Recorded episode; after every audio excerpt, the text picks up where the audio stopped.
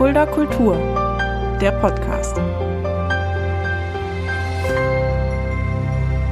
Hallo und herzlich willkommen. Das ist Fulda Kultur, der Podcast, präsentiert vom Kulturzentrum Kreuz e.V. mit freundlicher Unterstützung der Stadt Fulda. Mein Name ist Shaggy Schwarz und ich möchte mich jetzt mal zuallererst bei ganz vielen zahlreichen Spendern bedanken, die die Kreuz-Spendenkampagne so toll unterstützt haben. Sie läuft noch 24 Stunden. Wenn ihr das heute an dem Donnerstag hört, an dem Tag, an dem der Podcast herauskommt, dann noch schon mal Dankeschön auf jeden Fall. Das hat uns sehr, sehr gefreut. Dankeschön kann ich auch meinem heutigen Gast sagen, dass er endlich hier bei mir bei Fulda Kultur zu Gast ist. Denn es ist jemand, den ich schon lange kenne, schon sehr lange schätze und der wirklich auch ja in einer der großen Namen der Fuldaer Künstlerszene ist. Zumindest kommt er aus Fulda. Er ist Bestsellerautor, Literaturcomedian, über ein Dutzend Romane, erfolgreiche Romane hat er geschrieben. Die Hörbücher dazu verkaufen sich auch unglaublich gut. Herzlich willkommen bei mir heute, Zeno Diegelmann. Hallo Zeno. Einen wunderschönen guten Tag. Hallo. Mein Gott, was für ein Entree. Du rollst ja ordentlich den Teppich aus. Da gehe ich gerne drüber. Vielen ja. Dank. Ja, sehr schön. Das übrigens schön, unsere beiden Stimmen auch mal so zusammenzuhören. Das hört sich schon irgendwie ganz cool an, muss ich sagen. Also das hat was. Ne? Das hat ja. was. Hallo, lieber hat was. Zeno. Ähm, dich kennen ja viele auch als Tim Bolz, aber da kommen wir später auf jeden Fall nochmal drauf zu sprechen. Ich habe es schon gesagt. Du bist tatsächlich ein Fuldaer Jung. Sag mal, du bist in Fulda aufgewachsen, bist in Fulda geboren.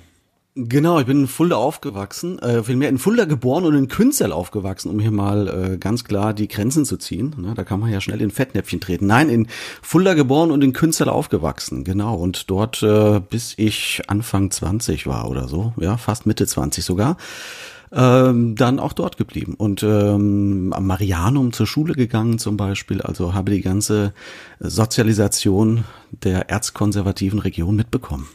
Ich bin, ich bin auf die Winfried-Schule gegangen. Wir waren also nie, äh, wir sind ja fast ein Alter, kann man so sagen. Du siehst ein, bist ein bisschen älter aus, siehst deutlich älter aus, aber. ja, älter, aber besser. Weißt du, das ist das bist besser gealtert auf jeden Fall als ich. Ähm, äh, ich bin ja in der wunderschönsten Stadt Deutschlands geblieben. Ich war mal kurz nach, nach, der, nach der Schule, war ich mal in Berlin, aber ich, mich hat's nach Fulda zurückgezogen. Dich hat's ja mittlerweile nach Frankfurt verschlagen. Da kommen wir auf jeden Fall auch nochmal drauf zu sprechen. Aber mhm. zuallererst, ähm, gibt es noch eine, eine, lustige Geschichte aus deiner Fuldaer Jugendzeit, die du mit uns gleich direkt, direkt teilen möchtest?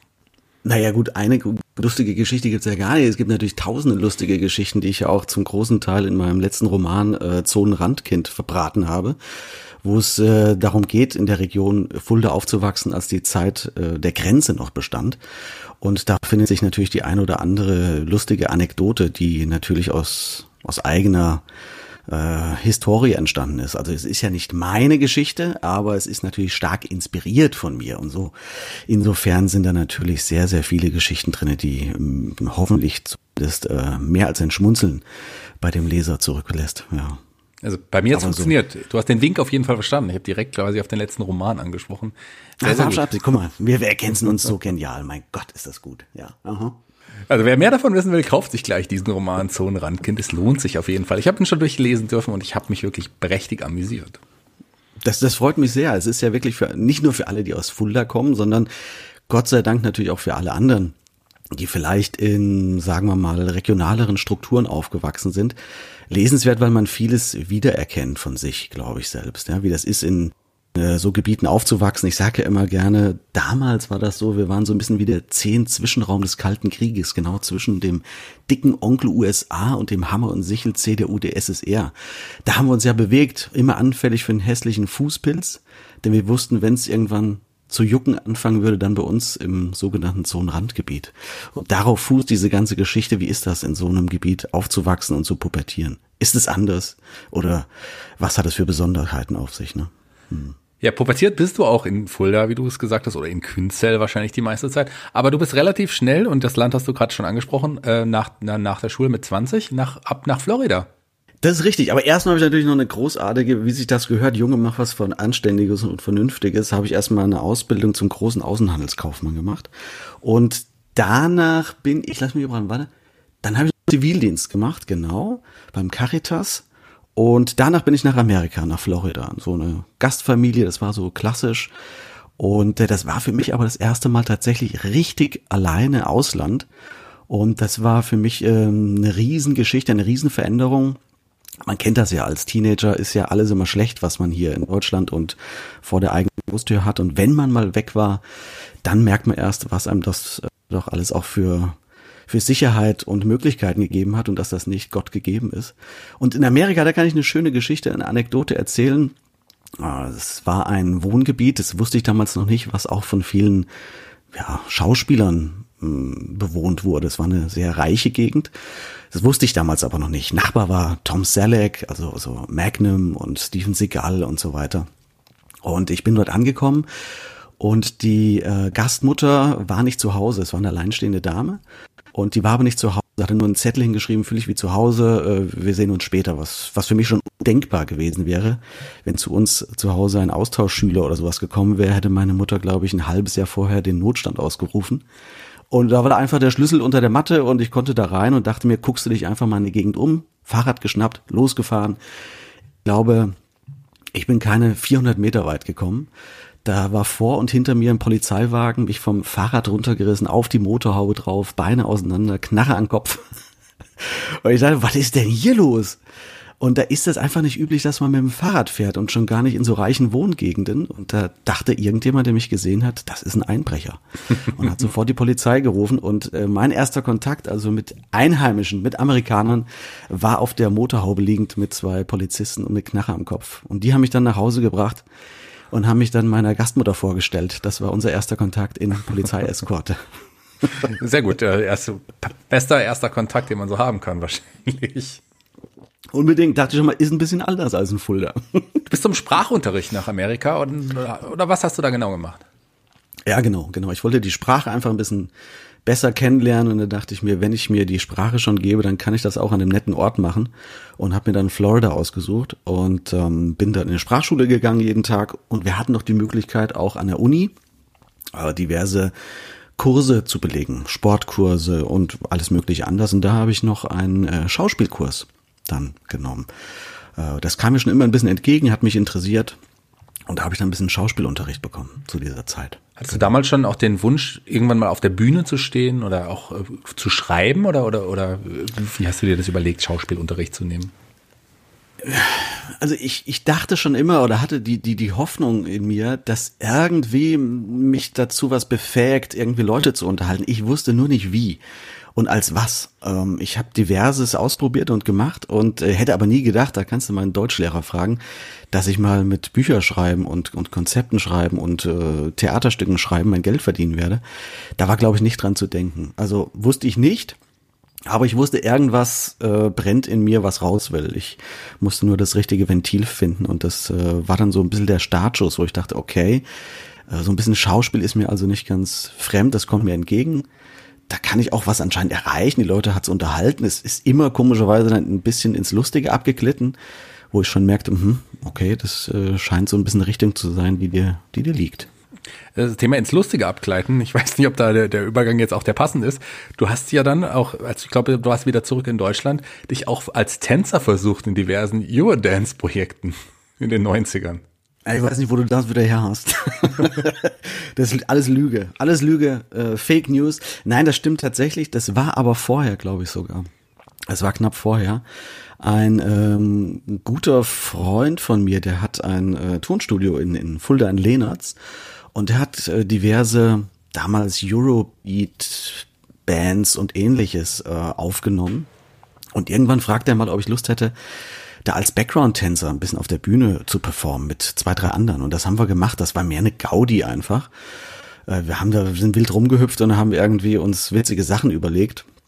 Ähm, das war also mehr Spaß und dann kam aber the next step, dann wurde eine, eine, eine Boyband äh, zusammengestellt, beziehungsweise auch eine, eine Mixed Band. Wir haben mit beiden agiert, zwei Jungs, zwei Mädels. Hieß damals ähm, Double Two. Double Two. Und lustigerweise, und jetzt, jetzt, jetzt schließt sich wieder die Klammer. Der andere äh, Kerl, das waren zwei Mädels und zwei Jungs, und der andere Kerl war Dennis Martin der, der das Bonifatius Musical eben mit mir zusammen dann später gemacht hat. Und äh, heute auch noch der Komponist des Ganzen ist und Geschäftsführer der Spotlight. Und da müssen wir auf jeden Fall auch gleich noch drüber reden, aber ich lass dich nicht so leicht auch von den, von den, äh, ja, von der Boygroup entfernen. Die, die Boygroup, in der du warst, was, äh, die hieß Boys Affair. Habt ihr diese verschiedenen Charaktere gehabt, die so eine Boygroup auch immer hat? Den, den nachdenklichen, den, den, den äh, coolen, den, den äh, Rebellen? Also äh, es sollte so sein, aber in Realität war es natürlich wie immer ganz anders. Äh, das war damals, gab es ein sehr bekanntes Musikprojekt, das hieß Magic Affair. Das Omen und so haben Ja, die gemacht, ja. kennt vielleicht der eine oder andere noch. Und dieser Produzent, äh, Bernd Breiter, der macht heute übrigens äh, World Club Dome, diese ganze Geschichte. Der hat dann gedacht, ja Mensch, es ist ja gerade so eine Zeit für Boybands, dann mache ich eine Boyband. Wie nenne ich die denn, wenn ich Magic Affair als erfolgreiches Konzept schon etabliert habe? Eins, zwei, drei. Boys Affair. Sehr gute Idee. Und dann äh, hatten wir einen genialen Sänger, der übrigens auch in Fulda eine große Historie hat, nämlich Kevin Weatherspoon. Früher Black and White und Vorsicht Gebläse und so, kennen viele bestimmt noch. Äh, hat er damals äh, performt. Und ähm, ihn kannte ich auch über schon ein anderes Konzept und und anderes Projekt vielmehr. Und äh, er war so der Leadsänger. Und dann brauchten wir noch zwei Clowns, die irgendwie das Ganze nebenbei ein bisschen abrunden. Einer davon war ich. Und den dritten haben wir dann erst kennengelernt, als wir zum äh, Fotoshooting, äh, Fotoshooting nach München zur Bravo eingeladen waren. Äh, da haben wir den das erste Mal kennengelernt. Vorher kannten wir den überhaupt nicht. Also wir hatten im Studio schon ein bisschen was aufgenommen, aber wir brauchten einfach noch wenigstens einen dritten und den haben wir uns einfach dann dazu genommen und äh, erstmalig kennengelernt, als wir bei der Bravo das Fotoshooting hatten. Ja, so setzt sich eine Boygroup zusammen. Boys Affair, euer größter, ich glaube, einziger Hit, kann man von Hit Unser sprechen? größter Hit. Euer Unser allergrößter einziger, einziger Song, ich weiß es nicht. Life is a Wonderful Thing hieß der, hieß der Song. Und ich habe eine, so einen Sampler entdeckt. Der Sampler heißt, der kam übrigens 96 raus. Der hieß Me and the Boys, die Hits der schärfsten Boys Bands. Boys Bands, wohl gesagt. Der Boysbands. Noch Fragen? Keine, oder? Take That, Bed and Breakfast, East 17, Worlds Apart, Boyzone, Caught in the Act, Backstreet Boys und Boys Affair. So. Auf Weißt einem Bescheid? Sampler. Du weißt Bescheid, ich war ganz oben. Wir waren ganz oben. Der Erfolg ist uns dann dermaßen zu Kopf gestiegen, dass wir kurz danach schon uns wieder gelöst haben.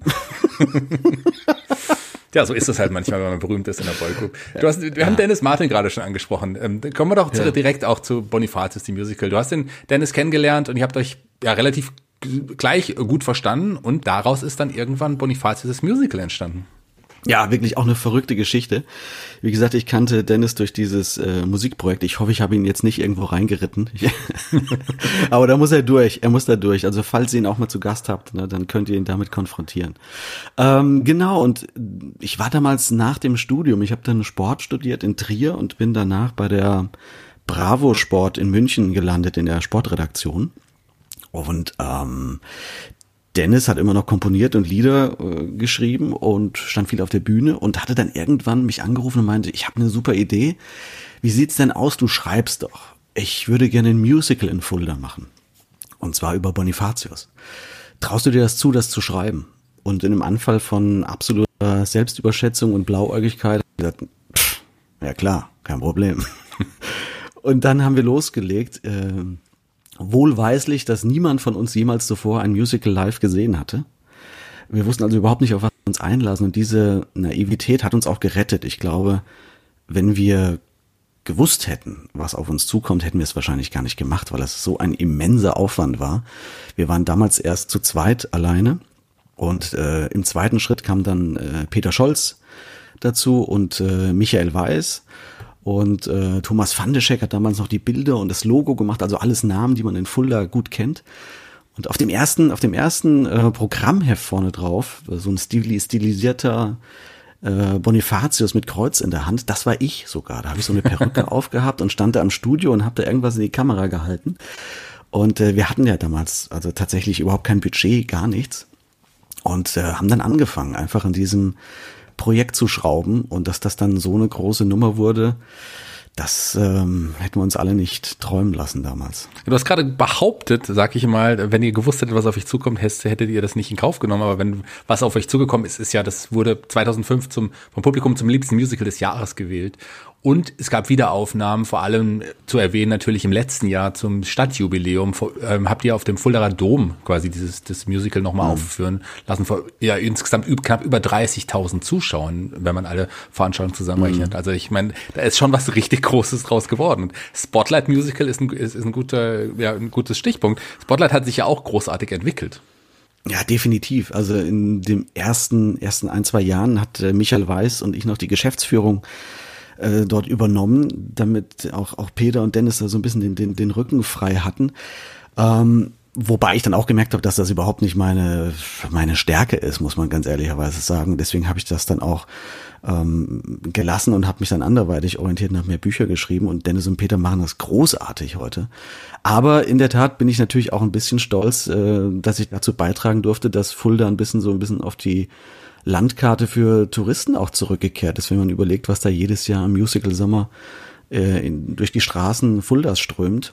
Dafür war Fulda jetzt vorher nicht unbedingt bekannt. Wenn ich dran denke, für was Fulda bekannt war, wenn ich irgendwelchen Leuten erzählt hatte, dass ich eben aus Fulda stamme, haben sie entweder gesagt, ja, ihr habt doch diesen Bischof, der, der die Glocken läuten lässt äh, gegen Paragraph 218 und ihr habt irgendwelche Aufmärsche von Rechten auf dem Domplatz. Und da gibt's dann noch diese fragwürdige Werbekampagne für Mietwagen von Six, dass Fulda die langweiligste Stadt Deutschlands ist. Also es waren jetzt alles keine Highlights, sagen wir mal, mit denen jetzt äh, hausieren gehen konntest dann ist äh, Fulda doch jetzt eine ganz andere Hausnummer geworden, finde ich. Und da so ein kleines Stückchen zu beizutragen, das äh, macht mich schon stolz und finde ich natürlich großartig, weil das alles äh, Jungs aus, aus der Region sind. Ja, da kannst du auf jeden Fall auch drauf stolz sein. Über das Spotlight Musical werde ich übrigens in der nächsten Woche mit Peter Scholz sprechen. Der ist nämlich ein Gast oh, in der nächsten Woche. Passenderweise. Ganz liebe Grüße. Das werde ich ihm auf jeden Fall ausrichten. Ich hoffe, er, hört auch rein in Vorbereitung auf den Podcast nächste Woche. Ich, ich schicke ihm direkt eine Nachricht gleich. Warte, ich schick's ihm gleich los, noch im Podcast, damit er Bescheid weiß, dass er zu hören hat, damit er weiß, was auf ihn zukommt.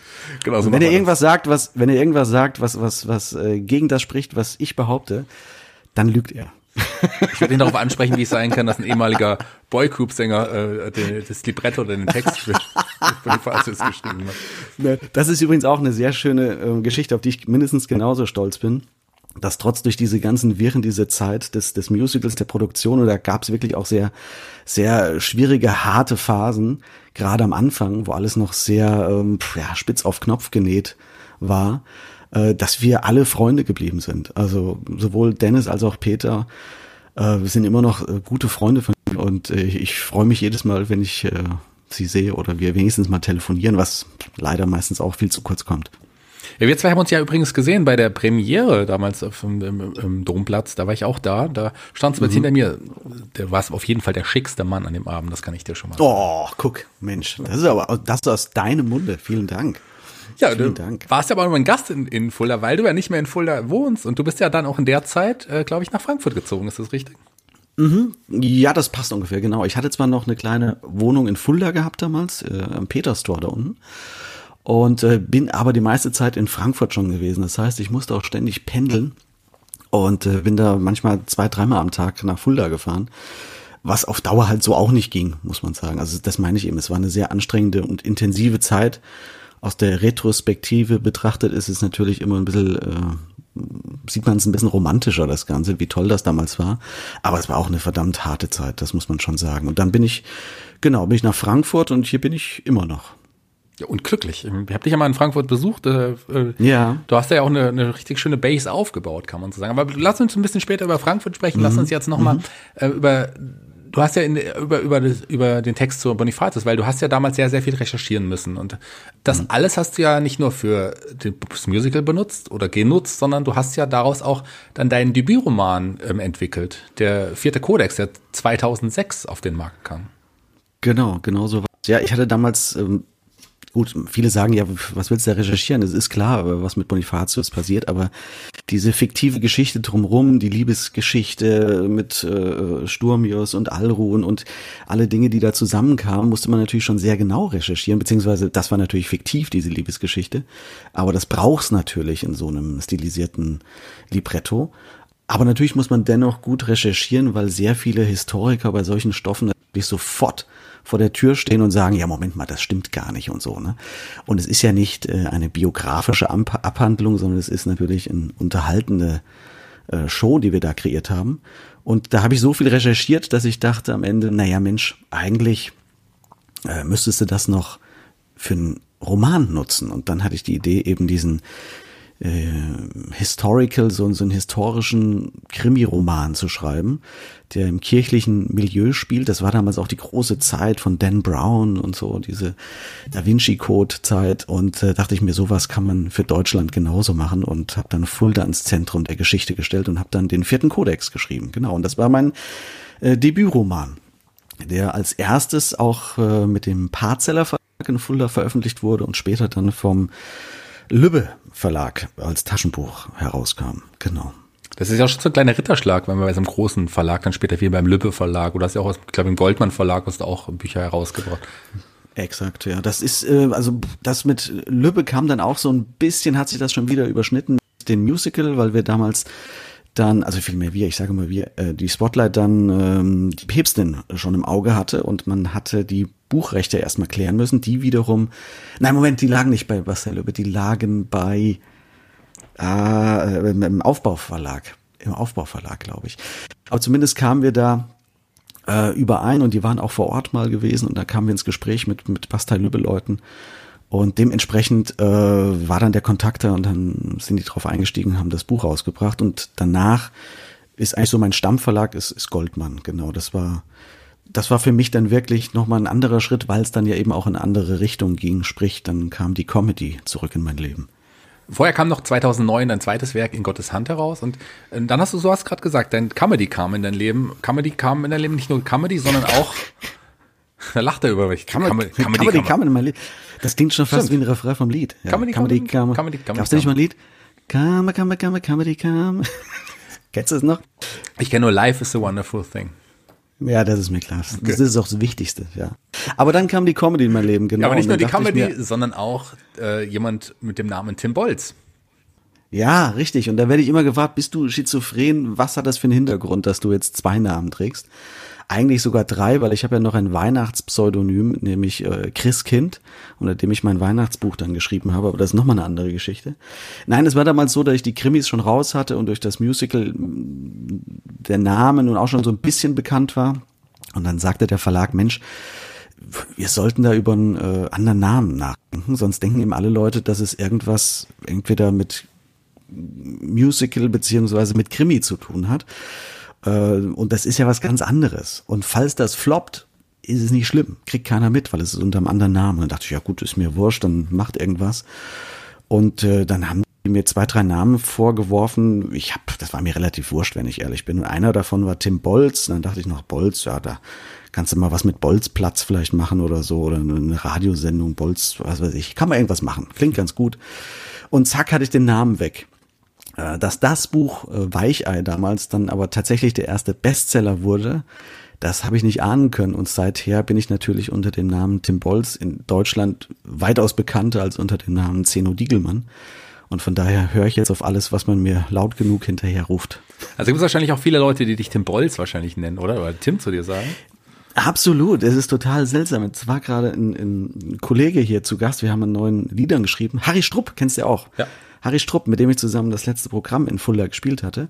Und wir haben an neuen Songs geschrieben. Und er hat mich natürlich nur unter Tim Bolz kennengelernt. Wir haben uns auf einer Kreuzfahrt kennengelernt, wo wir gemeinsam aufgetreten sind. Und er nennt mich bis heute äh, Tim.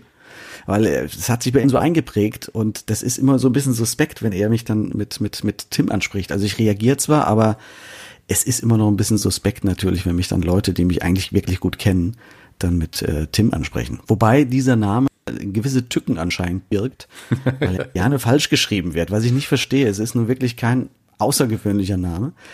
Aber es ist echt ein Wahnsinn. Ich glaube, mittlerweile haben sie alle Veranstalter und Zeitungen, die darüber berichten, irgendwie zusammengetan und äh, machen sich einen Gag draus, das immer falsch zu schreiben. Timo Bolz. Timo Bolz, genau. Timo Bolz ist der Klassiker, das T wird vergessen in Bolz oder, oder mit, mit S geschrieben oder irgendwas ist immer. Irgendwas ist immer. Es ist ein Graus. Wir haben, wir haben gerade über Weichei gesprochen, 2000, 2011, dein erster Bestseller. Ähm, ich zitiere ganz kurz aus einer sehr bekannten Zeitung, der Comedy-Roman Weichei von Tim Bolz, Knaller. Bolz erzählt die Geschichte von Robert Süßemilch, ein Loser, der an der Frauenfront durchstarten will. Das Buch ist völlig irre, ulkig und urkomisch. Und aus welcher Zeitung habe ich zitiert? Aus Bild. der Bild-Zeitung tatsächlich. ja, ja, ja. Das hat dann wirklich damals große Wellen geschlagen, was ich natürlich großartig fand. Hat aber keiner mit gerechnet, weil ich auch damals dem Verlag das hingeschickt hatte. Da war es noch gar nicht fertig, das Buch. Ich hatte nur so eine Idee, hatte zwei, drei Seiten geschrieben, hatte dann aber über einen Bekannten die E-Mail-Adresse einer äh, Redakteurin bekommen von, vom äh, Goldmann Verlag. Und der habe ich diese Seiten hingeschickt, die sollte einfach mal sagen, ist gut, mach weiter oder nee, lass mal lieber sein, ist nix. Und die hat dann nach einer Woche zurückgeschrieben, hat gemeint, ja, also ähm, äh, wir machen das, äh, wann kannst du es abgeben? Und ich hatte natürlich gar nichts. Also ich hatte zehn Seiten oder so. Ich so, ja, dann, also wenn ich die restlichen 290 Seiten fertig habe, dann können wir das gerne machen. Und die war aber auch so verrückt und hat dann unterstützt. Äh, das äh, war die äh, Cheflektorin vom Goldmann Verlag. Das wusste ich damals. Das waren alles glückliche Fügungen. Das gehört sowieso immer dazu. Ein großer Anteil an allen möglichen Dingen ist wirklich Zufall und Glück auch, dass man zur richtigen Zeit die richtigen Personen trifft. Und man sollte es eigentlich nicht machen, an den Verlag irgendwas zu schicken ins Blaue hinein. Das bringt eigentlich erfahrungsgemäß gar nichts. Da hat's jetzt aber was gebracht und hat mir dann die ganzen Türen geöffnet, äh, dass ich dann eben dann auch die weiteren Romane zum größten Teil bei Goldman veröffentlichen durfte. Ja, Ausnahmen bestätigen die Regeln. Die weiteren Romane waren ja tatsächlich Fortsetzungen vom Weichei. Ähm, 2012 und 2013 folgten Nasenduscher und Linksträger, die auch äh, relativ erfolgreich waren. Mhm, das war so eine Trilogie, das war auch gleich so angedacht von mir, wenn, dann, dann richtig. Und äh, genau, die kam dann auch bei Goldman raus. Beachte auch die, die, die Titel, Linksträger und, und so. Das hat immer schon bei der Presse natürlich für großes Ballahu gesorgt, äh, weil die Titel eigentlich schon einiges hergingen. Und äh, ja, und damit habe ich dann auch meine ersten Programme bestritten, weil ich dann dachte, hm, Mensch, so klassische Lesungen sind mir manchmal ein bisschen zu langweilig, sowohl als Akteur als auch wenn ich im Publikum sitze, weil nach maximal 25 Minuten bist du einfach nicht mehr auf, aufmerksam genug. Äh, wie kannst du das erhöhen, diese Aufmerksamkeit, sowohl auf der Bühne als auch vom Publikum? Und habe dann ein Genre kreiert, was es so gar nicht gibt. Ich habe nämlich einfach gesagt, ich bin Literaturcomedian und äh, es hatte den tollen Nebeneffekt, dass plötzlich auch alle Bühnen mich gebucht haben, äh, weil sie das nicht kannten. Was auch kein Wunder war, weil es das gar nicht gab. und damit bin ich dann äh, auf Tour gegangen mit diesem Programm, die ich dann darum gestrickt habe. Ja, das hast du gesagt, als reine Lesung und dann haben wir 2011 begonnen und die hast du so weit mhm. weiterentwickelt, dass du auch wirklich abseits der Bücher quasi auch Bühnenprogramme entwickelt hast, die gar nicht auf deinen Büchern basieren. Genau, richtig. Ne? Das erste war dann äh, Rüden haben kurze Beine. Und das war schon das erste Konzept, wo ich sowohl Texte aus den Büchern zwar noch gelesen habe, als aber auch komplett neue Texte geschrieben habe, Gedichte geschrieben habe, äh, ein paar Songs mit reingepackt habe, die ich dann gesungen habe. Ich hatte dann noch eine Pianistin dabei, Corinna Fuhrmann. Und damit sind wir dann äh, durch die Lande getourt. Und das war auch für mich eine komplett neue Geschichte, weil es kam natürlich wieder meinem Traum der Boyband wieder näher, ne? weil ich natürlich ein bisschen mehr entertainen konnte, als nur dort zu sitzen und ein bisschen zu lesen. Und jeder, der mal auf einer Lesung von mir war, äh, weiß hoffentlich, was ich meine. Eben nicht nur da sitze und äh, nackig vorlese sozusagen, sondern dem Ganzen schon versuche etwas mehr Leben einzuhauchen, dass es mehr ein, fast einem Hörspiel ähnlicher ist. Wir können ja gleich noch über deine Erfahrungen auf der Bühne oder von der Bühne sprechen, auch von deinen Erfahrungen auf Kreuzfahrtschiffen. Das ist auch sehr interessant, finde ich, finde ich ganz mhm. spannende Geschichte. Und du hast gerade Trilogie angesprochen, die Weichei-Trilogie, aber es ist ja da nicht dabei geblieben, sondern du bist ja auch zurück zu den Krimis. Der Zeno kam zurück und es kamen die ja. Rhön-Krimis auf den Markt. Und Kommissar Seeberg. Richtig. War mir immer ein Anliegen natürlich, weil ab und zu muss auch mal die, ich habe das mal im Interview gesagt, auch die Bestie rausgelassen werden. Ab und zu muss ich auch mal ein bisschen morden wieder. Und Krimis sind auch, das wissen auch viele nicht, die erstmal eine Comedy-Romane lesen und mitkriegen, dass ich auch Krimis schreibe. Die denken, das ist halt so eine Kluftinger Geschichte, wo man es auch so ein bisschen regional lustig betreibt. Nein, regional ja, aber nicht lustig. Also das sind dann wirklich richtige Krimis, äh, wo eigentlich wenig zu lachen gibt. Und äh, das wollte ich dann auch unbedingt weiter fortführen und habe mich natürlich wieder für Fulda und die Rhön entschieden, weil es eigentlich eine ideale Krimi-Region ist, von der Landschaft her so ein bisschen karg, grau, mit einem starken äh, kirchlichen Einfluss. Das gibt natürlich immer schöne Reibungspunkte. Äh, alte Barockstadt und so. Und das habe ich dann fortgesetzt mit dem ersten Teil äh, Rhönblut. Und das war dann auch eine Trilogie, die ich dann dort gestartet habe. Und vielleicht kommt auch noch mal irgendwann ein weiterer Teil raus. Wenn mir das Blut wieder pocht, dann muss ich dem nachgeben. Der würde mich auf jeden Fall sehr freuen. Finsterhain und Kaltengrund waren, waren die Nachfolger. Übrigens, wenn man auf die Seite geht, ähm, um, auf eine Bücherseite, wo man Bücher kaufen kann, auf die große bekannte Seite, wurde übrigens auch auf der Humorbestserliste auf eins, was ich spreche von Amazon, ähm, da steht drauf, mhm. Kunden, die Zeno Diegelmann Bücher kauften, kaufen auch Bücher von Tim Bolz,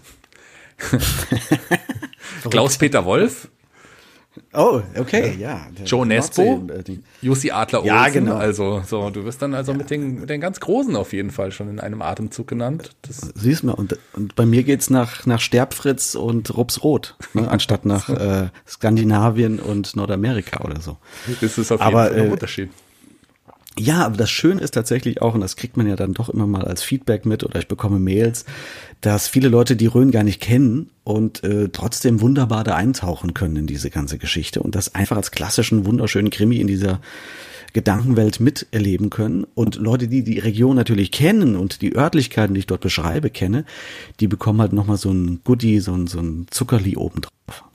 Wie passen denn Bücher wie jetzt Sieben beste Tage oder, oder Fernverkehr in das Portfolio eines Zeno Diegelmanns oder eines Tim Bolz in dem Fall? in das Portfolio von Tim Bolz passen sie ganz gut, weil es auch eigentlich Comedy-Romane sind, natürlich. Äh, Ich wollte mal bei Verkehr in die Figur einer Frau schlüpfen, weil ich mal wissen wollte, wie sich das anfühlt, wenn man eine Frau als Heldin hat. Äh, Funktioniert das genauso oder ist das ganz anders? Äh, Das hat mich persönlich einfach mal interessiert und habe das auch sehr gerne in die Hand genommen. Zu meinem Überraschen war es gar nicht so viel anders letztendlich. Mm, Und habe das natürlich immer abgeglichen dann mit irgendwelchen Damen, die ich das zum, zum Gegenlesen gegeben habe, ob das okay ist oder ob das zu männlich klingt. Aber das ging eigentlich ganz gut. Äh, Hat sich allerdings, muss man auch ehrlich sagen, bei weitem nicht so gut verkauft wie die, wie die andere Trilogie vorneweg. Äh, Von daher war das auch ein interessanter Road-Roman, weil er so auf der Straße spielt. Da muss die, gute Dame muss eine Ladung äh, Travel Pussies von Deutschland nach äh, in die Türkei bringen. Und auch was er auf dieser Reise erlebt, ist dann halt so der, der, der, der Plot der Geschichte. Habe ich eigentlich, ich fand die Geschichte ganz gut, aber wie das manchmal so ist, war vielleicht die falsche Zeit oder so. Es war okay, wie sie es verkauft hat, aber ich hatte mir da durchaus auch äh, etwas mehr erwartet. Das muss man auch ganz ehrlich sagen. So ist das manchmal nicht zu beeinflussen. Andererseits, äh, zum Beispiel dieses Weihnachtsbuch, was ich, von dem ich vorhin sprach, was ich wieder unter einem anderen Namen schreiben musste, weil es bei einem anderen Verlag war. Ähm, das hat für ganz großen Durchschlag gesorgt, weil das auf die Spiegel-Bestsellerliste gekommen ist. Und da hatte ich überhaupt nicht mitgerechnet, weil das hatte ich wirklich innerhalb von acht Wochen oder sowas hatte ich geschrieben. Äh, O Pannenbaum. Äh, ich fand das Buch ehrlicherweise selbst gar nicht so überragend.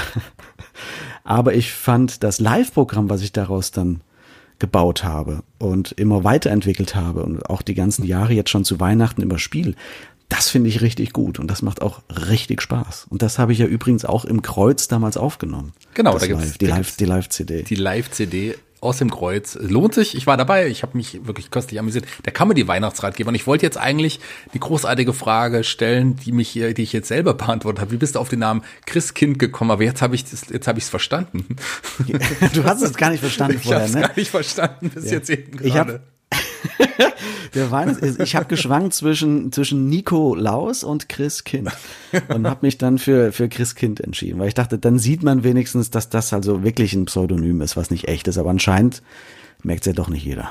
Okay, ich, ich habe es jetzt verstanden, aber ich habe ein bisschen gebraucht. Kann mir ja passieren. Nein, Quatsch, nein, Quatsch, alles gut, alles gut.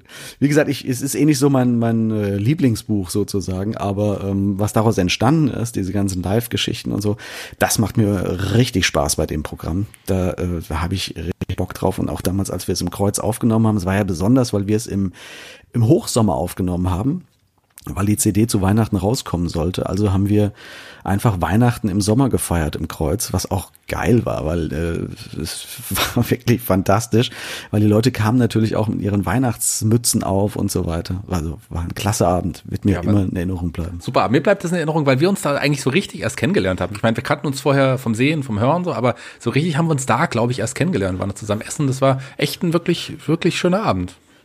Das stimmt, das stimmt, ja, ja, stimmt, stimmt. Vorher haben wir uns gar nicht so gekannt. Also vom Namen kannte ich dich natürlich schon, aber da haben wir uns erstmal wirklich kennengelernt. Richtig, ja. Das stimmt, war, war ein sehr schöner Abend. Und danach haben wir noch ein paar zu Auftritte zusammen dann in Fulda im Kulturkeller. Er liegt Ja. übrigens auch bei deiner, bei deiner Show, bei dem Kick.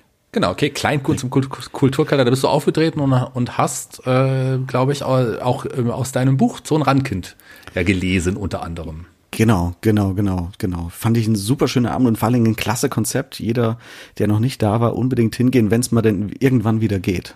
Das muss man immer einschränken momentan. Ja, leider ist eine Veranstaltung ausgefallen. Wir werden auch gleich nochmal über Corona sprechen, da kommen wir leider nicht dran vorbei. Ähm, aber der Wolf Miem wird sicherlich auch mal hier zu Gast sein. Das ist mein Partner hier bei Kick. Der muss auf jeden Fall auch dazu kommen. Du hast aber auch Partner Definitiv. in Büchern gehabt und jetzt will ich eine Dame ansprechen, die auch schon in Fulda war, zur Tatort Fulda Lesereihe und zwar ähm, Jule Gölsdorf. Mit der hast du auch ein, ein gemeinsames Buch rausgebracht. Richtig, und zwar ein Sachbuch. Das war mein erstes, nee, mein zweites Sachbuch, was ich mal geschrieben hatte. Und zwar war damals der Bestseller in den äh, in allen Charts. Ähm, äh, oh Gott, wie hieß denn jetzt? Ah, da, von äh, Darm, äh, von Jule. Äh, Darm mit Charme. Darm ah, mit Charme, genau, genau. Darm mit Charme, genau. Und wir dachten, wir machen den, den kleinen Bruder davon und widmen uns mal dem Urin und der Blase und haben Harren aber herzlich zusammengeschrieben. Und Jule hat so ein bisschen den journalistischen übernommen, hat tatsächlich wirklich großartige Interviews geführt mit Ärzten und mit allen möglichen anderen Leuten, die dort ihren Beitrag leisten konnten und hat wirklich sehr viel zu erzählen gehabt, was mir bisher auch nicht klar war, dass das in der Medizin schon immer eigentlich der Indikator war, mehr als das Blut zum Beispiel, was man im Urin finden konnte. Und ich habe mich so ein bisschen ja daran abgearbeitet und habe so ein bisschen die komödiantische Ebene mit reingebracht oder habe es zumindest versucht und habe dann äh, einige Selbstversuche dort gemacht, die man heute auch noch im Internet sehen kann. Das erfolgreichste Video bei YouTube bei mir ist nicht etwa irgendwie ein Ausschnitt aus dem Live-Programm, sondern es ist mein Tag in Windeln. erzähl, mal, über, erzähl mal davon. ich weiß gar nicht, ob ich, naja, doch, was soll's, ist egal. Ähm, äh, ich wollte mal rausfinden, das war eigentlich sogar ein ernster Ansatz, hm, wie es ist, ein, einen Tag in Windeln zu verbringen. Es gibt ja viele inkontinente Menschen, die den ganzen Tag Windeln tragen müssen. Äh, erstens, wie fühlt sich das an für dich selbst? Gesellschaftlich ist es ja mehr oder weniger verpönt. Irgendwann hört man auf, in die Hose zu machen. Das ist ja bad, das darf man nicht. Äh, und wie fühlen sich auch kleine Kinder? Und das habe ich gedacht, wie ist das? Hat man das überhaupt noch in sich? Kann man überhaupt in Windel machen als Erwachsener? Einfach so. Und meine Aufgabe bestand darin, mitten auf der Zeile in Frankfurt dann irgendwann sozusagen es laufen zu lassen in die Windel und äh, habe mich also wirklich mit so vielen Energy Drinks und und Wasser und Tee und Bier äh, habe ich mich da irgendwie beladen, aber es ging nicht. Es ging stundenlang nicht und man kann diesen körperlichen Verfall kann man in diesem Video äh, bei YouTube äh, kann man das äh, beobachten. Äh, Jule war dabei mit der Kamera und hat das gefilmt. Und irgendwann, es war glaube ich schon halb sechs, sechs abends oder so, ist es mir dann gelungen, so ein bisschen was, was rauszulassen. Was interessant ist, ähm, das ist nicht in dem Video drin, weil das war auf dem Nachhauseweg. Ich habe mich dann in die S-Bahn gesetzt und war echt fertig irgendwie. Hat noch die Windel an und äh, war so in der Bahn und halb am Wegnicken. Auf einmal merke ich, oh fuck, jetzt löst sich alles. Und dann hat's wirklich plätschert aus meinem Schritt. Und ich habe das versucht mit so einem Husten zu übertünchen. und eine ältere Dame gegenüber, so eine ganz süße ältere Dame, hat mir aus ihrer Tasche einen, einen Hustenbonbon gereicht und hat gemeint, bitteschön, ach Gott, sie armer Kerl. Und äh, das war mir schon sehr peinlich dann. Und da war ich auch froh, als ich da wieder raus war. Und da habe ich in dem Buch dann davon geschrieben, was da eben so die Eindrücke waren und wie sich das angefühlt hat. Und das, äh, ich ziehe meinen Hut vor, vor allem Kindern und Inkontinenten, die das jeden Tag tragen. Also das war, so Selbstversuche habe ich da halt beigesteuert. Lass uns doch direkt mal bei feuchten Geschichten bleiben. Jetzt bin ich gespannt. du, hast, du hast mir erzählt und du hast es hier auch schon angedeutet, dass du auch auf Kreuzfahrtschiffen auftrittst. Wie, wie kam das und wie sieht das genau aus? Du bist da ja dann teilweise ja, ein, zwei Wochen auf dem Schiff und hast auch hast dann ein, zwei Auftritte in der ganzen Zeit. Ja, manchmal sogar länger. Das äh, kommt darauf an, wo man hinfährt, welche Destination. Aber in der Tat ist man da als Gastkünstler, dann wird man gebucht. Und meistens ist es so, wenn man einmal in dieser Verlosung mit drin war und einigermaßen nicht alles irgendwie falsch gemacht hat, dann wird man auch gerne wieder eingeladen. Und ähm, dort ist es dann so, dass man eben in diesen tollen Theatern, das sind wirklich fantastische Theater mit teilweise über 1000 äh, Personen dann in dem Saal oder in dem Theater, ähm, performt man dann seine Show. Und dann hat man da aber, weil ja viele andere Gastkünstler auch noch an Bord sind, auf dieser Reise vielleicht zwei, maximal drei Auftritte. Und den Rest kann man dann tatsächlich mehr oder weniger wie als normaler Passagier, als normaler Gast dort verbringen. Was natürlich großartig ist, weil dadurch durfte ich ähm, ja alle Kontinente bereisen bisher, die es so gibt. Ne? Ob das jetzt Nordamerika, Südamerika, Karibik, Südsee, Asien, Afrika, das ist natürlich toll, wenn man mal diese Dinge ein bisschen wenigstens anreisen kann und sehen kann. Ähm, das bin ich schon sehr dankbar für, dass mir das ermöglicht wurde. Äh, ja, mal gucken, ob das irgendwann wieder, wieder möglich ist. Ähm, aber war eine super Sache und immer eine ganz tolle, ganz tolle Erlebnisse, natürlich auch, weil man 14 Tage mit diesem, mit dem gleichen Publikum praktisch immer wieder jeden Tag zu tun hat. An Land ist es ja so, man hat einen Auftritt und dann fährt man zur nächsten Stadt und zur nächsten Bühne und lässt das dann zurück. Dort ist es so, das Publikum reist ja immer mit. Äh, das Schöne ist auch, die können nicht weg. Also, was sollen sie anderes machen? Die müssen dann ja ins Theater. Also von daher baut sich dann manchmal dann auch so, zumindest nach der ersten Show, ein ganz interessanter Kontakt zu den, zu den Gästen auf, weil man natürlich auch beim, im Restaurant neben ihnen sitzt, an der Bar und dann ist man einfach sehr nah im Gespräch mit ihnen, was, was ich total klasse finde.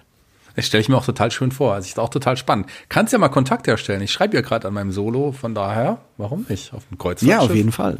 Mache ich gerne. Lass mal zusammen, lass doch mal zusammen auf ein Kreuzfahrtschiff gehen. Das wäre doch auch. Gute Idee, ja. Ja, wer weiß. Also wenn das mal irgendwann auch da, ne, momentan, die trifft's halt auch richtig hart, muss man sagen. Da passiert halt jetzt gar nichts. Ich habe noch viele Bekannte von Technikern und anderen Leuten von den Schiffen, zu denen ich weiterhin Kontakt habe. Und da sieht's natürlich jetzt gerade ganz, ganz bitter aus. Und äh, mal gucken, wann das wieder möglich sein wird. Ja, da sind wir doch auch bei Corona angekommen. Das ist, betrifft ja uns Künstler äh, sehr. Viele Künstler haben aktuell überhaupt gar keine Einnahmen. Du hast ja Glück, dass du viel schreibst, aber deine Bühnenprogramme, die fallen ja, oder deine Live-Auftritte fallen ja aktuell komplett weg. Ja, das ist tatsächlich ist schon sehr einschneidend, muss man sagen. Äh, erstens fehlt einem natürlich was im normalen Tagesablauf und es ist natürlich auch irgendwann eine finanzielle Frage. Ähm, und es macht auch, also gewisse Dinge funktionieren vielleicht in so einem Online-Stream oder auch so Kinos, die jetzt gerade wie Pilze aus dem Boden schießen. Das finde ich auch alles gut und, und richtig, dass das probiert wird. Für mich persönlich ist es nicht und für das, was ich mache, ist es auch nicht so passend. Also das Stream ist wie, das ist für mich wie, wie, wie heiraten im Jogginganzug. Also der, der Akt wird zwar vollzogen, aber all das, was es eigentlich ausmacht, dieser Publikumskontakt, diese Energie, der Austausch, das bleibt halt komplett auf der Strecke und das ähm, ist ja bei Auftritten ohne Publikum, was teilweise jetzt in gewissen Theatern angeboten wird, ist es sehr ähnlich. Da, äh, da ist es mir lieber, wenn man erstmal abwartet, als dass ich dann irgendwie in einem leeren Saal bin. Ich habe zwar auch ein, zwei Geschichten gemacht, das habe ich auch gerne gemacht für das Theater Alte Brücke zum Beispiel hier in Frankfurt. Da habe ich dann aber so einen, so einen Wunschabend gemacht, wo einfach äh, über Social Media mir die Fans schreiben konnten, welche Stücke ich dort lesen soll. Und dann habe ich die aufgelost an dem Abend aus so einer großen Schale und habe dann speziell für diese Person praktisch dann in dem Stream äh, die Lieblingsstelle oder das Lieblingsgedicht gelesen. Und äh, ja, andererseits äh, versuche ich halt trotzdem die Zeit zu nutzen und zu schreiben für neue Konzepte und neue Ideen und hoffe, dass es irgendwann weitergeht. Irgendwann wird es ja auf jeden Fall weitergehen. Das, ich, wir hoffen mal alle sehr, dass es nicht mehr zu lange dauert. Du schreibst, aber was, was du ja auch machst, und das habe ich ganz am Anfang gesagt, du hast eine wunderbare Stimme und neben deinen Büchern gibt es natürlich auch die passenden Hörbücher zu den Tim Bolz Büchern, äh, die übrigens die, die, die, die liebe ich auch sehr. Also ich, ich höre deine Stimme wirklich gerne. Ähm, wie, wie, ist es, wie, wie sieht so eine Hör, Hörbuchaufnahme aus? Ähm, ja, das ist auch sehr spannend, auch für mich. Ähm, weil ich natürlich den ganzen Stoff dann auch nochmal bearbeiten muss. Also das Buch kann man, finde ich zumindest, kann man schlecht eins zu eins so als Hörbuch lesen. Das ist so meine Meinung. Es gibt verschiedene Arten. Es gibt auch völlig ungeschnittene äh, Hörbücher, aber ich mag es doch eher eher, das ist wie auf der Bühne auch, meine ganzen Live- Passagen aus den Büchern sind für die Bühne nochmal geändert und umgeschrieben, weil halt gewisse Dinge nicht so funktionieren. Wenn du ein Buch liest, liest du für das für dich zu Hause und die Geschichte entsteht in deinem Kopf. Wenn du jetzt das aktiv vorliest in einem, in einem Hörbuch beziehungsweise auf einer Bühne bist, das ist nochmal eine andere Nummer. Also du musst das ein bisschen abändern. Das heißt, du musst den ganzen Stoff nochmal durchgehen und Änderungen vornehmen und musst dann so ein bisschen dein, ja, deine eigene Note mit reinbringen. Ähm, weil das ist dann die einzige Stimme, die zu hören ist. Beim Lesen ist es so, dass jeder seine eigene im Kopf hat und sich das ausmalt und ich zerstöre jetzt diese ganze Fantasie, indem ich eben meine Art des Lesens dann da reinbringe. Aber es ist toll, also mir macht das unheimlich Spaß dann im Studio, diese mh, hm, Texte zu lesen, was zwar auch irre anstrengend ist, also nach so einem Tag ist man schon ganz schön gerädert, aber es ist eine sehr spannende und schöne Erfahrung, die ich, die ich sehr gerne mache. Also ich habe ein bisschen Probleme oder ich habe schon viele Anfragen bekommen, ob ich Fremdmaterial lesen möchte mal, ob ich mal ein Hörbuch einlese von jemandem anderen. Und da muss ich sagen, da scheue ich momentan noch so ein bisschen. Da ähm, fühle ich das noch nicht so richtig, dass ich das unbedingt machen möchte. Bei meinen Sachen ist das gar kein Thema. Aber bei Fremdtexten ist ein anderer Rhythmus, das ist äh, mir noch ein bisschen fremd. Da fremdel ich noch etwas. Vielleicht kommt's ja noch, da kann man sich dran gewöhnen, aber die eigenen Bücher zu lesen, ist ja auch nochmal was anderes, weil du hast sie ja auch geschrieben. Also ich meine, das ist, das ist dein Werk und du war, hast ja auch schon quasi das im Kopf gehabt, als du es geschrieben hast. Ich, ich, ich glaube, die eigenen Bücher wirklich auf, auf ein Hörbuch rauszubringen, ist vielleicht, ist auf der einen Seite vielleicht schwerer, aber auf der anderen Seite auch wahrscheinlich einfacher. Ja, es ist auch so, wenn ich das, wenn ich irgendwo ein Buch mal im Buchhandlung sehe und ich greife mal rein und, und schlag einfach mal auf und lese irgendwas, dann habe ich sofort diese Rhythmik drin. Also ich könnte das wahrscheinlich sofort relativ gut lesen. Ähm, das habe ich bei anderen Büchern nicht, weil da eine andere Rhythmik eben besteht. Ne? Das, das, das ist in der Tat so. Ich habe übrigens auch noch nie ein Buch von mir einfach mal so wieder gelesen. Das äh, steht auch noch aus. Also wenn ich die bekomme, dann schaue ich erstmal ganz hysterisch, irgendwelche Fehler drin sind und, und blätter da ein paar Sachen durch. Aber ich habe noch nie ein Buch von mir in der Hand gehabt und das wirklich äh, einfach so mal weggelesen. Habe ich noch nie gemacht. Aber du gehst in den Buchladen und schaust in deine eigenen Bücher. ja, natürlich. Das ist aber aus, aus, aus reiner Verzweiflung und Selbstgeißelung, weil ich denke, irgendwo findest du irgendwann einen Fehler. Und dann drehe ich durch wieder, weil ich denke, oh nein, oh nein. Ja, die Buchhändlerin steht da und denkt sich, ach, der, dieser Zeno Diegelmann, dieser Tim Bolz, da ist er schon wieder und macht, schaut sich wieder seine eigenen Bücher an. ja, es gab natürlich auch die Zeit, gerade bei den ersten Romanen, natürlich sein, sein äh, Buch gerne mal irgendwo äh, präsenter äh, hingestellt hat. Ne? Also das kennt man auch von, von vielen Kollegen, die dann in der Buchhandlung ihre, ihre Bücher umplatzieren an prominentere Stellen. Kann ich mich auch nicht komplett freisprechen davon, das nicht mal getan zu haben. Ja, mittlerweile müsstest du ja wahrscheinlich einen ganzen Tisch oder ein, ein ganzes Regal dann einfach in eine andere, in einen anderen Platz des Raumes schieben wahrscheinlich. Ja, schön wäre es. Es ist ja leider so, dass die ganzen Bücher meistens eine sehr kurze Haltbarkeitsdauer haben in den Buchhandlungen. Das heißt, die liegen am Tisch, dann wandern sie ins Regal und aus dem Regal wandern sie irgendwann äh, komplett aus dem Laden. Also es ist sehr kurz eigentlich diese Zeit, wo Bücher wirklich gut verkauft werden. Das sind vielleicht acht Wochen, zehn Wochen, je nachdem, wie gut es dann ist dann ist die, die, die Feier aber auch schon wieder vorbei. Ne? Und dann muss man schon gucken, dass man eben entweder über Lesungen oder Tour oder was auch immer das Ganze irgendwie am Leben hält. Und da gibt's dann verschiedene Möglichkeiten, wie man das vielleicht positiv gestalten kann. Lass uns noch über deine Stimme reden, denn deine Stimme nutzt du ja nicht nur für deine Hörbücher, sondern du bist ja quasi auch ein Kollege denn seit Ende 2016 kann man dich auch in einem Podcast hören. Rote Bar zusammen mit Matthias Milberg, Matthias Matze Milberg natürlich, dem Radiomoderator. Äh, wie kam das, äh, wie kam damals, ich meine 2016 war ein Pod, war in der heutigen Zeit schief priesen ja viele Podcasts aus dem Boden. 2016 war das mhm. noch nicht so ganz typisch. Wie kam damals die Idee und, und äh, wie, wie kam auch die, der Kontakt zu, zu Matze Milberg?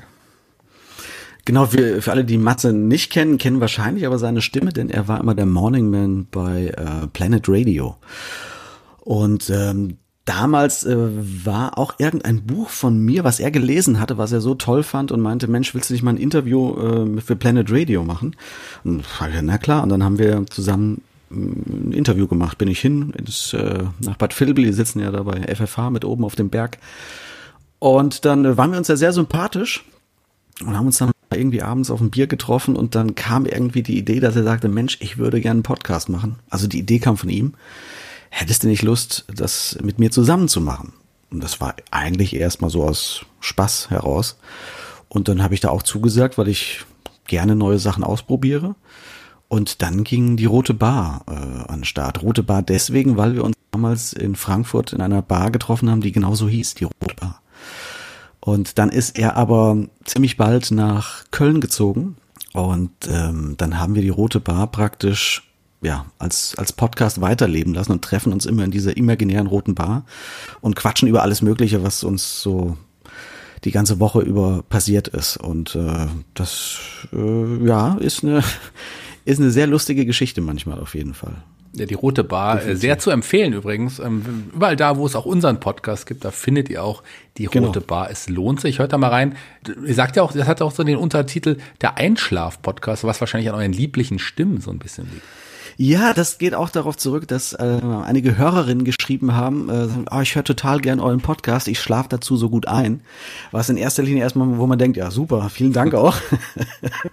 Aber eigentlich ist das ja wirklich eine Auszeichnung, dass man da äh, ja bei den Leuten mit ins Schlafzimmer äh, oder ins Wohnzimmer, wo auch immer mit hingenommen wird und die einem dann zum Einschlafen hören. Und es ist ja auch so, wenn du irgendwelchen Stimmen, ein bisschen honorige Stimmen äh, zuhörst, dann, dann gleitest du halt gerne ins, ins Reich der Träume. Und dann meinte Matze irgendwann, ja, lass uns doch gleich den Einschlaf-Podcast nennen. Das bringt uns auch irgendwelche Klicks nochmal, wenn Leute irgendwas zum Einschlafen suchen, dann stoßen sie auch auf unseren Podcast. Und äh, ja, ja gut, mach mal. Und dann ist der Untertitel dazu entstanden. Und jetzt werden wir wahrscheinlich, worauf, wogegen ich mich lange gesträubt habe, nun aber durch Corona doch mal gemacht wird, werden wir einen äh, Live-Podcast auch aus einem Theater hier in Frankfurt äh, übertragen. Wahrscheinlich jetzt im Juni noch. Und ähm, da werden wir mal auf der Bühne zusammensitzen und das mitschneiden lassen, auch in einem Stream, weil ich finde, sowas funktioniert dann schon. Das kann schon ganz gut funktionieren, weil es sowieso über die Stimmen getragen wird. Da brauchen wir auch kein Publikum unbedingt. Und äh, ja, guckt einfach mal bei Insta, Facebook äh, die Rote Bar Podcast Geschichte an.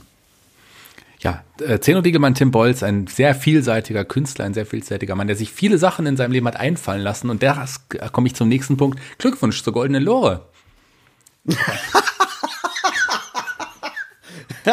ja, geil. Dankeschön. Vielen Dank. Mhm. Ja, Kleinkunstpreis, den du 2017, mhm. ich sag mal in Anführungsstrichen, gewonnen hast. Wie kam es dazu? Richtig. Was ist die Goldene Lore? Erklär es nochmal ganz kurz. Die Goldene Lore ist der Kleinkunstpreis des Ruhrgebiets die für besondere Live-Performances äh, vergeben werden und absolut erstunken und erlogen ist. Weil diesen Preis gibt's überhaupt nicht. Das war damals in einem Sommerloch, habe ich mir mal den Spaß gemacht und erlaubt, weil diese ganzen Kleinkunstpreise oftmals tatsächlich, wie soll man sagen, ein bisschen fragwürdig sind. Also jeder, jede Gießkanne, die irgendwo in einem Bauernhof steht, vergibt irgendwie einen Preis, äh, die dann äh, groß propagiert wird.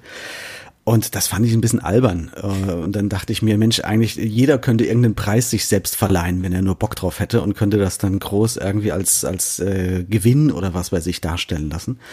Und dann dachte ich mir, was spricht eigentlich dagegen, das mal zu machen? Mal sehen, ob die Medien tatsächlich das einfach durchwinken, ohne das irgendwie mal zu testen, zu checken oder äh, zu recherchieren.